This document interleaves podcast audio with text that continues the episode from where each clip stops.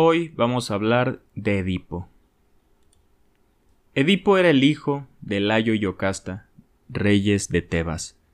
Cuando estos iban a contraer matrimonio, el oráculo de Delfos les advirtió de que el hijo que tuvieran llegaría a ser el asesino de su padre y más tarde se casaría con su madre.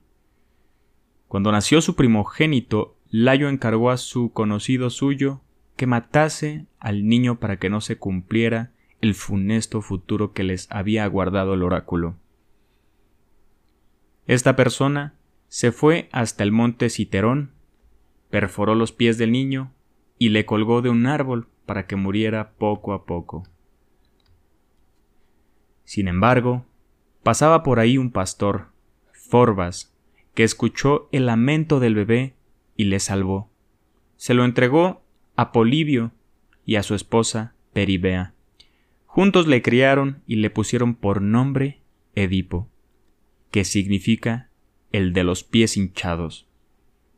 Al igual que muchos otros héroes de la mitología griega, cuando era un adolescente, mostró su gran habilidad para la gimnasia, algo que levantó la admiración de muchos oficiales militares que le veían como un futuro soldado. En su adolescencia, uno de sus compañeros se sentía muy envidioso contra él y le espetó que no era más que un hijo adoptado y que por lo tanto no tenía honra. Por ello, acurrió a su madre y le preguntó en reiteradas ocasiones si ella era en verdad su verdadera madre. Pero Peribea veía que la verdad podría hacerle mucho daño, así que insistió en asegurarle que en verdad era ella. Sin embargo, Edipo no se conformaba con las respuestas, por lo que decidió ir hasta el oráculo de Delfos para que le diera respuestas. El oráculo pronosticó el mismo que los reyes de Tebas, por lo que le aconsejó que no se acercase al lugar que le había visto nacer. Edipo entonces decidió que no volvería a Corintio, por lo que le puso rumbo a Fósida. Durante ese camino destacan dos sucesos. Primero, se enfrentó en un cruce al pasajero de un carruaje al que dio muerte accidentalmente. Se trataba de Layo, su padre aunque Edipo desconocía tal hecho. Segundo, es el encuentro con un horrible monstruo, la Esfinge. Se, se, trataba de un ser con cabeza de mujer, voz de hombre, cuerpo de león, cola de serpiente, alas de águila y garras de león. Era hija de Teofeo y Equidna.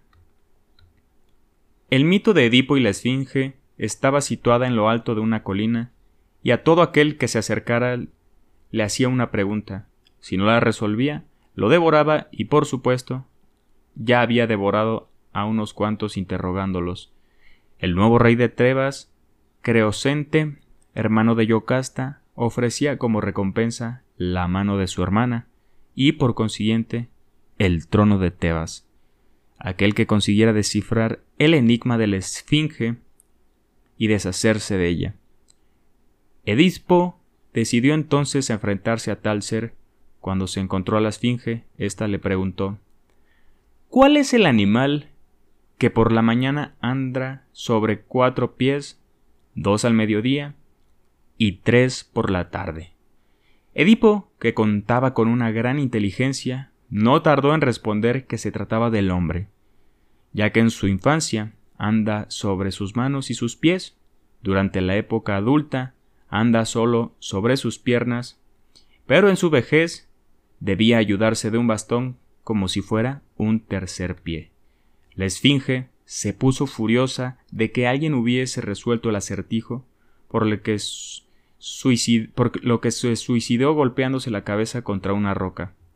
Como recompensa, Creonte cumplió con lo prometido y le entregó a Yocasta, Edipo vivió feliz durante muchos años junto a su mujer y los hijos que habían tenido con ella, Eteocles, Polinince, Antígona e Irmene. Pero la felicidad se vio truncada cuando llegó una epidemia de peste, arrasando toda la región. ¡Wow! ¿Esto qué nos quiere decir? el destino la casualidad juntó al hijo con la madre. Tal vez en esa en ese premio había algo escondido. Hoy en día recordemos al síndrome de Edipo como una teoría de Freud que en honor a esta bella historia o rara historia, depende del lado que se vea, nos dejó entrever que el síndrome de Edipo es una temporada en la cual el hombre está enamorado de su madre y éste disputa ese amor con su padre porque siente que se la va a quitar. Espero que les haya gustado. Les ha hablado Nuwanda Tagore y nos vemos en un próximo episodio con un nuevo cafecito. Como siempre quiero hacerte la atenta invitación a que dudes de todo lo que escuches aquí o allá afuera. Recuerda tomar lo más necesario, pertinente u oportuno que a ti convenga. No olvides que estamos aquí todas las semanas con un episodio nuevo de historia, filosofía y psicología. Recuerda que puedes apoyarnos a mejorar la calidad y a que esto se haga más constante haciendo una pequeña donación mensual con lo que tu corazón convenga. Te mando un gran abrazo y que estés de lo mejor.